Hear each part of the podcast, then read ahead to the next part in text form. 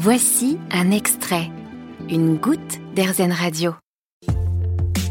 Changer de vie pour son plus grand bonheur, mais aussi pour celui des habitants de villages désertés par les commerces. C'est donc la nouvelle voie suivie par Aurélie.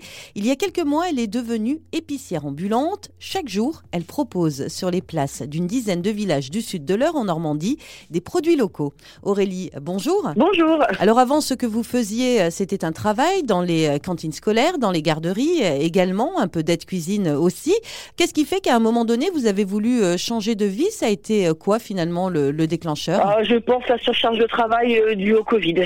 C'était compliqué à gérer, donc vraiment ça a été finalement le Covid, euh, ce déclencheur, ça s'est fait vraiment du jour au lendemain. Ah, après, ça faisait déjà quelques années où ça commençait à me peser au niveau de l'organisation du travail et où ça me convenait plus du tout au niveau de l'organisation, pas du travail lui-même parce que j'adorais mon travail, mais au niveau de l'organisation, ça me pesait énormément. Du coup, derrière, bah, le burn-out qui est tombé. Quoi. Et vous saviez déjà ce que vous aviez envie de faire ou pas du tout? Pas du tout.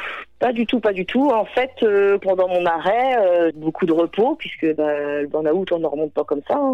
J'étais devant ma télé, je regardais une émission euh, sur tout ce qui était métier ambulant, donc aussi bien la restauration que le commerce des boulangers ou des poissonniers ou des épiciers. Et là, je me suis dit, bah voilà, là tu vas te retrouver dans ce que tu as envie de faire, apporter un lien social et tout ça, c'est ça qu'il faut que tu fasses. Quoi. Et donc du coup, bah de là, j'ai lancé toutes mes démarches avec la Chambre des commerces et d'industrie à Évreux. Après, tout s'est enchaîné, quoi, études de marché, les banques chercher le camion, euh, les producteurs, euh, parce que je travaille qu'avec des producteurs locaux, et puis voilà. Et ça a été euh, une évidence quand vous avez commencé justement toutes ces démarches? Ah bah complètement. En fait, toutes les démarches elles sont faites, mais tellement ça a été lisse. En fait, ça s'est tellement bien fait. Rencontrer des gens qui m'ont vraiment soutenu, beaucoup de maires qui m'ont vraiment vraiment soutenu et qui me soutiennent encore beaucoup aujourd'hui dans toutes les communes dans lesquelles je passe.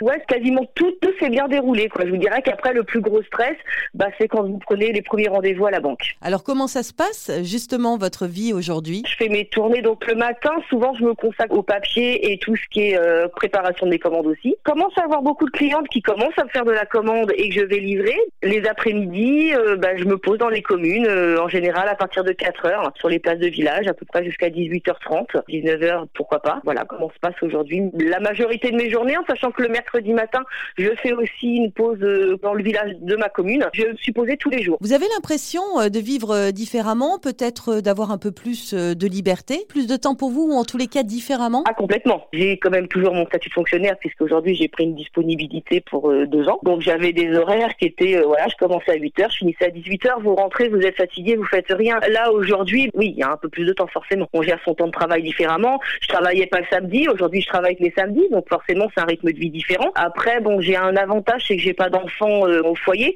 donc ça se gère très bien avec mon conjoint qui lui travaille en de matin ou d'après-midi. Donc euh, on arrive à trouver un équilibre qui est très bien. On peut clairement dire euh, que vous êtes épanouie aujourd'hui. Ah oui, oui, oui, oui. Franchement, je pense que mon entourage vous le dirait.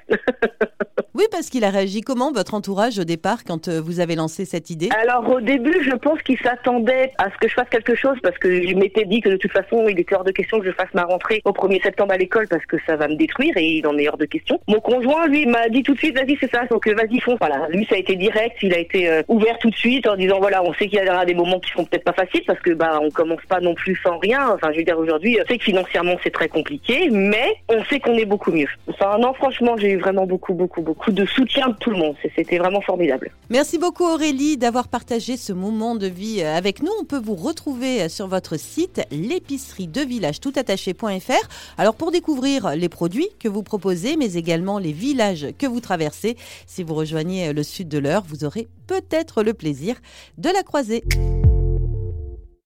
Vous avez aimé ce podcast Erzen Vous allez adorer Erzen Radio en direct. Pour nous écouter, téléchargez l'appli Erzen ou rendez-vous sur erzen.fr.